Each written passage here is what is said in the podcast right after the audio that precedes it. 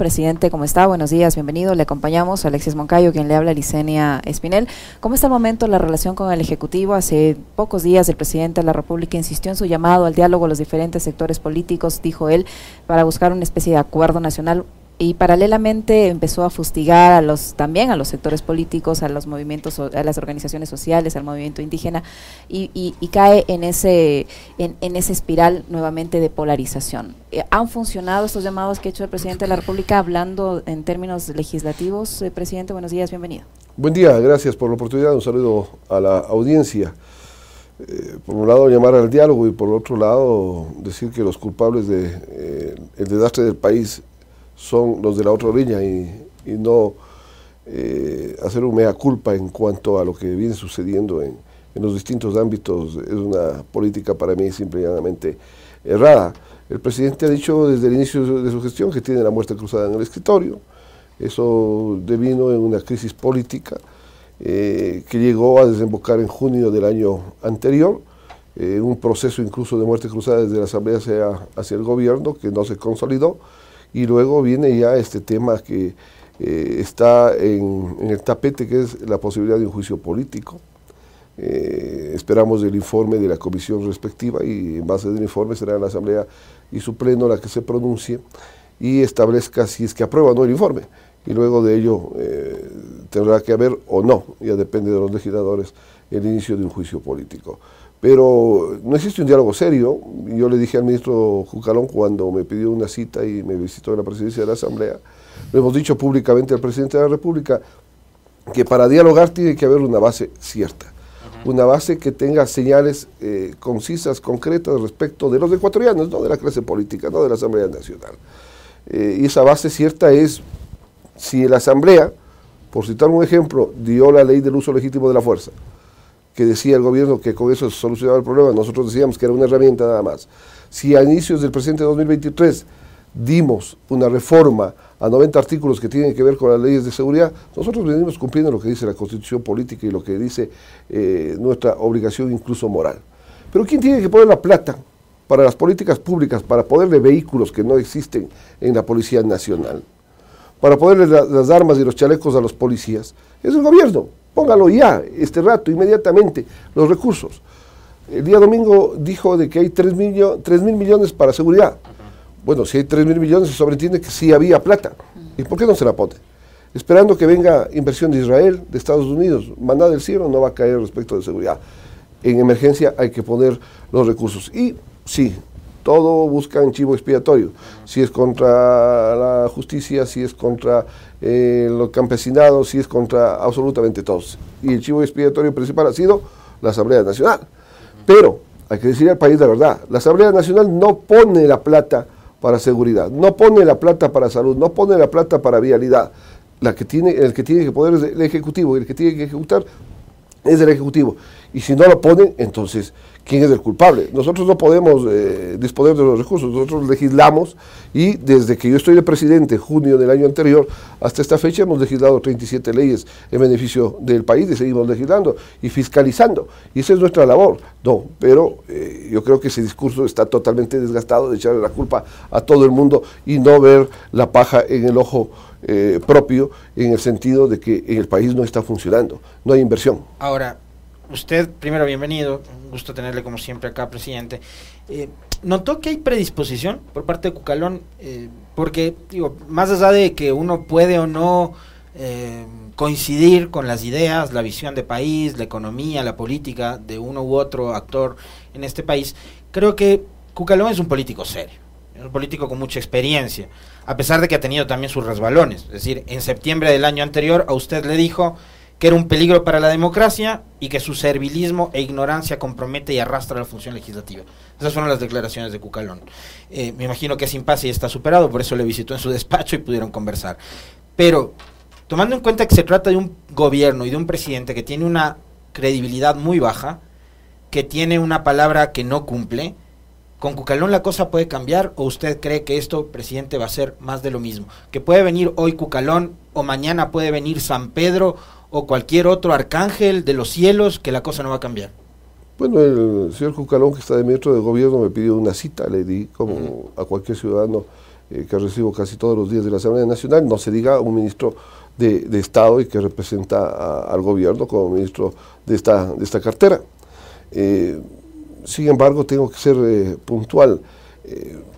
no solamente se trata de un ministro, se trata del propio presidente de la República. El que tiene que dar los, los signos de que quieren dialogar realmente es el presidente de la República, pero si en un momento está el ministro Jucalón asistiendo a la Asamblea, dialogando con el presidente de la Asamblea. Ese mismo momento, coetáneamente, en otra ciudad del país, está el presidente despotricando contra el presidente de la Asamblea y contra la justicia y contra absolutamente todos. Pero eh, siéntese a dialogar. no hay una línea. a ver, ahí, le quiero plantear una inquietud, presidente. Eh, usted también es un político con, con muchísima experiencia, contradictoria, conoce a los personajes que están en el gobierno, empezando por el propio presidente Lazo. Usted convocó un diálogo en las protestas de junio. Usted fue eh, uno de los principales mediadores junto a la iglesia. Y a ese diálogo que durante 18 días el propio Lazo convocaba a través de cadenas nacionales, él no asistió. Y después no asistió a la sesión de pleno donde ustedes pretendieron aplicar el 130 y mandó un delegado, al señor Pozo, a que lea eh, una retaíla de, de justificaciones, ¿no? Su descargo. Y hoy que la Asamblea también a través de la comisión ocasional le ha convocado al presidente para que explique sobre su participación o no, o la de sus familiares o no, sus funcionarios, tampoco va. Es, es una permanente eh, actitud del presidente de negarse a dar la cara y a responder y sentarse a conversar. Así como se construye unidad. Vea, eh, registran los datos históricos de que quien pudo no solo convocar, sino que se siente el gobierno nacional con la CONAI y las otras organizaciones afines a dialogar en junio, fui yo. No, eh, nadie los podía sentar, ni las organizaciones internacionales, ni las organizaciones nacionales que ya, lo, intentaron, no lo pudieron hacer. Tomé la iniciativa y logramos. Estuvo ya aprobado prácticamente los 15 centavos en la noche anterior en la Iglesia del Voto Nacional. Pero, y no me dejará mentir el señor ministro o exministro Jiménez con el ex secretario de la administración Iván Alvarado. Iván Correa. Iván Correa, perdón. ¿Qué hicieron? Se fueron saliendo por el Palomar. No, y cuando les llamé al teléfono ya estaban en Carondelet. Mm. Burlándose de la gente. Eso lo cuento hoy día. Así no se puede dialogar con seriedad. Eso significa que desde el primer momento y luego tomaron el la seriedad para cumplir con los acuerdos. Les obligué prácticamente por unas declaraciones públicas a que vuelvan a sentarse. Cuando ya había una conciliación, más o menos, ¿qué pasó? Entiendo que la orden de Carondelet fue, con Virgilio Saxea no se firma, porque con este señor no podemos estar en la misma mesa, entiendo yo. Es decir, les forcé a que se sienten a dialogar, pero luego rompieron eh, el diálogo. Yo le tuve que llamar a Monseñor Luis Cabrera, arzobispo eh, de Guayaquil y encargado de la diócesis en el país, que coincidencialmente es coterráneo mío, es azogueño, ¿no? Y le dije, luego de que ya eh, el diálogo se rompía en ese momento. Le dije, Monseñor, he hecho todo lo que tenía que hacer. Le ruego, le llame al presidente de la República y haga retomar el diálogo, resuelvan este tema. Esa fue mi última actuación en el día de, los hechos. Pero esto es de, seriedad, la política es de, seriedad. Sí, el señor Cucalón dijo de que yo era un atentado para la democracia. Yo creo que el atentado para la democracia es el propio gobierno, que no ilvana absolutamente nada, ni resuelve absolutamente nada en, el país, de que no pone los recursos, de que no sintoniza, no, insisto, con la clase política, sino con la gente.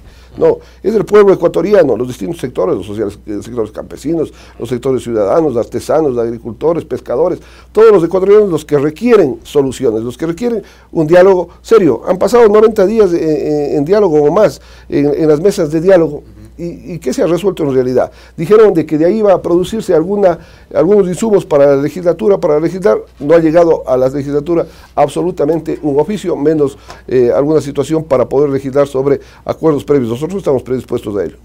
Doctor Saquicela, eh, avanza en la Asamblea Nacional la investigación del caso del Gran Padrino en la Comisión Multipartidista. Eh, se espera para los próximos días el informe. Hay constitucionalistas que señalan que, con o sin informe, la Asamblea Nacional podría iniciar un juicio político al presidente de la República. En caso de que haya un informe que sugiera ese proceso político, ¿cuál es el procedimiento? ¿Qué puede pasar? ¿Cuál es el escenario? A ver, sí, el juicio político, de acuerdo con el 129 de la Constitución, puede darse en este momento.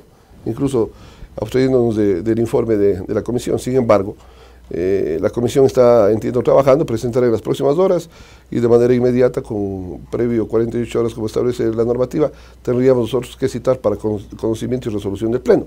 ¿Qué es lo que tiene que conocer o resolver el Pleno? Es el informe. Aprobarlo o no. Eh, entiendo que en términos generales todo lo que se ha recopilado y se ha investigado en la comisión tendrá que pasar a la Fiscalía General del Estado para abonarle en la investigación. Y si es que la comisión a su criterio dice que recomienda un juicio político, el Pleno puede aprobarlo o no. Pero eso tiene, eh, dependerá de que uno o varios legisladores, con el apoyo de no menos de 46 legisladores o firmas de los mismos, puedan presentar el juicio político como tal a la presidencia de la Asamblea, va al CAL, el CAL envía a la Corte eh, Constitucional, que es la que tiene en seis días plazo que pronunciarse y decir si eh, califica o no califica la procedencia del juicio político.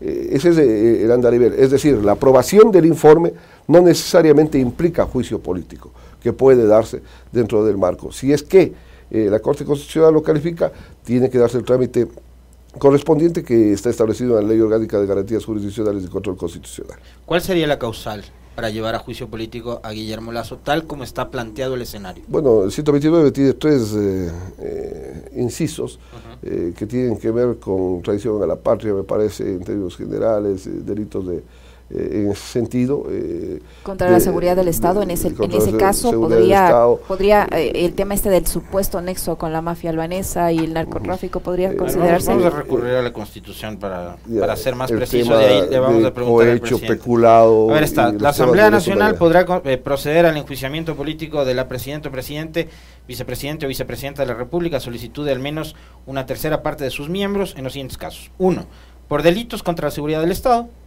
por delitos de concusión, cohecho, peculado o enriquecimiento ilícito, o por delitos de genocidio, tortura, desaparición forzada de personas, secuestro o homicidio por razones políticas o de conciencia. Vendría a ser el 1 y el 2, digo, porque delitos contra la seguridad del Estado, pues el año pasado hubo 5.000 muertes violentas en este país por no, bueno, no, ocuparse de la seguridad. Eh, Pero vamos al, caso, al, numeral 2. Hay que respetar el procedimiento el procedimiento establece que hay un informe de la comisión y luego del debate podremos tomar una decisión. Pero eh, también se cometen situaciones por omisión o por acción de conformidad con la normativa legal en, el país y habrá que en el momento oportuno determinar si es que existe o no existe la causa. En primer lugar, si la comisión la pone eh, en la mesa de discusión. Aquí hay un debate, presidente. Numeral 2. Por delitos de concusión, cohecho, peculado o enriquecimiento ilícito. ¿Para eso se va a necesitar una sentencia judicial? No, imposible. Esto es político. O sea, a ver, no se necesita ser abogado para establecer de que esta situación es un juicio eh, político, un juicio en contra de este caso del presidente de la República, en el caso de que se llegue a dar. Y, no establece, si no estuviéramos dentro de otra de las causales para los funcionarios públicos de términos generales que esté de sentencia eh, ejecutoriada en contra, ¿no? y, por lo tanto pierde usted la dignidad. A Jorge Glass le eh, llevaron a un escenario similar sin necesidad de una sentencia judicial. Sí, o sea, yo lo que tengo claro y le puedo decir con propiedad es de que para juicio político contra el presidente de la República o contra cualquier otro funcionario no se necesita sentencia ejecutorial en el caso del 129. Pero le, preguntaba yo, doctor Saquicela, el hecho de que este informe de la policía que eh, se va a reabrir, de lo que anunció la Fiscalía General del Estado, que se va a volver a investigar estos supuestos nexos del narcotráfico con la política, con la mafia albanesa, ¿no califica o no se encasilla en un delito contra la seguridad del Estado? No me voy a anticipar a dar el criterio, no, yo entiendo que ustedes lo demandan y, entiendo que incluso la audiencia, pero si es que no tengo, al menos como abogado que soy, y esa es mi formación de más de 25 años, mientras no tenga el expediente, que todavía no lo conocemos como venga de la comisión, mientras no lo sometamos a debate de la Asamblea, no puedo establecer desde mi punto de vista si existe o no existe eh, causal. ¿Por qué? Porque en ese informe entiendo que están las herramientas, los insumos, los indicios o las pruebas, en el caso que sea así, de que se haya cometido o no eh, algún hecho que se embarque dentro de la disposición del 129. Ahora, volviendo al escenario que usted mismo mencionaba hace un momento, eh, esta suerte como de dos años de permanente chantaje que ha vivido la Asamblea Nacional desde el Ejecutivo, ¿no? Eso de que tenemos eh, el as bajo la manga de la muerte cruzada.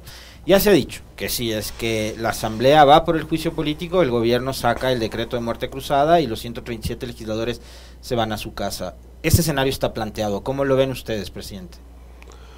Bueno, está dentro del marco constitucional establecido de conformidad con eh, la normativa del 130 eh, la posibilidad de la muerte cruzada desde el Ejecutivo hacia el Legislativo, que es la disolución del Parlamento y la gobernanza del presidente de la República alrededor de seis meses y el llamado inmediato a elecciones. Pero, eh, si bien dice a criterio del presidente eh, esta disposición constitucional, hay que leerla en su integridad.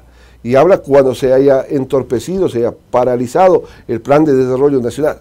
La pregunta este rato es, de conformidad con el plan de trabajo que presentó el presidente de la República para ser electo como tal, no. Y con el plan de desarrollo nacional, ¿existe el mismo? No. ¿Qué ha parado la, Asamblea Nacional? En los últimos ocho meses hemos dado 35 leyes al, país. ¿Estamos o no estamos cumpliendo otra función? Nosotros no le hemos parado absolutamente nada. Más bien, pasó por el Ministerio de la Ley una ley tributaria que provoca 800 millones de dólares al año al erario nacional. No, ¿dónde están los 800 millones al año? En este gobierno se subió el precio de los combustibles, ¿no? De la super, de la extra y, del diésel. ¿Dónde están esos recursos? ¿No? Eh, el petróleo eh, alrededor de un año ha estado con un precio muy superior al catalogado en el presupuesto general del Estado. ¿Dónde están esos recursos? Entonces, eh, en la ejecución presupuestaria los ministerios han ejecutado en el último año sus presupuestos, no los han ejecutado. Algunos 20, algunos 30, algunos 40, algunos 50. Hoy día se dice que, por fin, que se ha, se ha tocado la Guayaquil-Quito o Quito-Guayaquil, la cuenca Guayaquil y algunas otras vías. Yo también le, pediría al presidente de la República que toque la Azogues, mi ciudad, mi tierra de la que fui alcalde, eh, Riobamba. ¿no? También tómenos en cuenta a los pueblos de, la Sierra Central. ¿Hace y de cuánto la tiempo no se da mantenimiento sabía, por Está, Hay un contrato de 23 millones, voy a pedir información a este, al actual ministro, que lo firmó el ministro Cabrera, para bacheo para cinco años. ¿Cómo fiscalizan el bacheo? Que puede irse mañana en una lluvia. Entonces, todas esas cuestiones hay, que, verlas. Eh, se dice eso, pero dicen que recién van a hacer los estudios. ¿Y qué pasó en, los casi dos años anteriores? No, donde estuvo Cabrera, donde estuvieron otros ministros, donde está el actual ministro, ¿por qué no han sido capaces de hacer un estudio? Yo hubiese entendido el estudio de la Quito-Guayaquil, este rato, concesiones. No, yo creo que si tiene usted los estudios, hay gente que tiene recursos en el país mismo y fuera del país que puede hacer por concesión, que es un negocio porque usted paga peaje. Pero no existen los estudios, entonces ¿de qué hablamos? Ahora, ya tomando en cuenta de que, digamos, esas cartas están echadas, tanto la del juicio político que tiene en sus manos la Asamblea, como el presidente del tema de la muerte cruzada. Eh, yéndonos más allá, incluso, presidente, ¿cómo se sostiene un gobierno tan carente de legitimidad? A estos sectores les encanta hablar de la legitimidad. Si quiere hacer un comentario con respecto de, por ejemplo, lo que fue el resultado de las elecciones del 5 de febrero, bien puede hacerlo, en, en torno a la reconfiguración del mapa político del país y también el resultado de la consulta popular, que a la Asamblea le pone en una condición de expectativa diferente, porque la campaña eh, de la consulta también descargó mucha negatividad en contra de la Asamblea. Habían preguntas que iban en contra de la Asamblea y en contra de los partidos políticos. Finalmente ganó el no. Eh, pero ¿cómo se sostiene un gobierno que perdió una consulta, que era también una de sus as bajo la manga, eh, en una situación de tanta conflictividad social y política como vive el país ahora mismo? Bueno, yo creo que el camino ya no es solamente atacarle a la Asamblea Nacional. Ahí en, la campaña del sí, del no, eh, había una funcionaria, me parece que la presidencia de la República, que ya no, no está, ni recuerdo cómo se llama, que andaba despotricando, votando luego con ventilador en contra de la Asamblea Nacional, en contra de los asambleístas. También somos ciudadanos ecuatorianos. Y somos ciudadanos ecuatorianos que estamos en la Asamblea producto del voto popular. Yo he dicho en los últimos días, lo dije en Ambato, lo he dicho en, otras ciudades, lo he dicho en mi propia tierra, en el Cañar. No, yo si voy al Cañar tengo una aceptación eh, alta, ¿no? fui alcalde de la capital del Cañar. Entonces usted no puede votar los como tirados por votar porque le está ofendiendo también a las ciudades. No, los legisladores representamos a las 24 provincias del país. Esa situación. Y nosotros, insisto, venimos cumpliendo y hemos legislado en estos últimos ocho meses 35 leyes. Nos venimos fiscalizando. Y no somos los encargados de dar la plata para vialidad, ni para salud, ni para educación, ni para seguridad. la plata la tiene el gobierno, ponga la plata, ponga ya, inmediatamente los recursos y empiece a trabajar. De signos de que está cambiando la manera de gobernar. Y gobernar es darle a la gente lo que necesita, buscar alternativas. No le puede usted provocar la felicidad total a todo el mundo, ni todo el mundo podemos demandar del Estado que se nos satisfaga todo, pero sí puede dar usted esas señales en cuanto eh, a poder recursos de invialidad y crear inmediatamente fuentes de empleo directa e indirecta, porque la gente que vaya a trabajar en las vías necesita comer, necesita descansar y situaciones por el estilo. Entonces, eso es lo que, lo que no hay. Si no hay eh, esos signos difícilmente usted se puede sentar a dialogar con alguien que dice, por un lado, insisto, lo que decía al inicio, queremos dialogar y por otro lado, eh, despotrica. ¿Qué entienden por democracia? Le pregunto esto, presidente, porque usted ha mencionado a la funcionaria que hizo campaña por el sí, la señora Sichel, que despotricaba en contra, no solo de la Asamblea, sino de todos los que iban a votar o íbamos a votar, no. Eh, hace pocos días, durante el proceso de censura en juicio político, Patricio Carrilla fue al Pleno de la Asamblea Nacional a decirles que ustedes, que son elegidos por votación popular, un exfuncionario puesto a dedo, que ustedes van a demoler la democracia. ¿Qué entienden? ¿Qué entiende usted por democracia? ¿Y qué cree usted que el gobierno y sus funcionarios entienden por democracia? Bueno, la democracia parte del hecho cierto de respetar el criterio de los demás. Y hay en lo político la separación de poderes, esencialmente ejecutivo, legislativo y judicial, que han sido eh, históricamente y en el derecho comparado los, tres poderes que existen. Eh, y obviamente eh, poder, eh, bajo ese contexto de seriedad, dialogar. ¿Qué pasa? En una paralización, sí, la propia Constitución garantiza la protesta pacífica, ¿no? pero la protesta pacífica tampoco puede limitarse a, que venga usted, pase por la calle Amazonas en Quito y se vaya a, a su casa tiene que decir cuál es una plataforma de lucha, de reclamos, de situaciones por el estilo. Ahora, si usted ahí utiliza la fuerza eh, estatal a través de la policía como se utilizó de manera desmedida eh, en, algunas manifestaciones, entonces alguna repercusión tiene que haber. Si existieron muertos, si existieron heridos, alguna repercusión tiene que haber. ¿Y quiénes son los encargados? En este caso, el general Carrillo era el encargado del tema de seguridad y él fue el enjuiciado. Que nosotros queramos demoler la democracia, no se trata de eso, si somos producto de esa democracia, de democracia en síntesis al final del día, que es el voto popular. ¿no? Eh, y, eso se da. Si hay mañana una muerte cruzada, veamos quiénes vuelven o quiénes no vuelven, o quiénes volvemos a, la asamblea o, a donde sea. ¿no? Entonces, eh, esa es la situación, pero si se la aplica, aplíquesela dentro del marco constitucional, porque la democracia es igual a la constitución. Doctor Saquicela, en la Asamblea Nacional, si no se le ocurre al presidente de la República aplicar esta amenaza a la muerte cruzada, en los próximos meses se va a renovar las autoridades. ¿Usted aspira a mantenerse en la presidencia de, la Asamblea, tomando en cuenta también los resultados de las elecciones seccionales y de la consulta popular? Bueno, yo tengo un acuerdo y lo tengo comunes con el Partido Social Cristiano, con parte de Izquierda Democrática, con un grupo de Pachacuti, con un grupo denominado Independiente, un acuerdo que era la institucionalidad, rescatar la misma institucionalidad que provoque el contrapeso de poderes y no el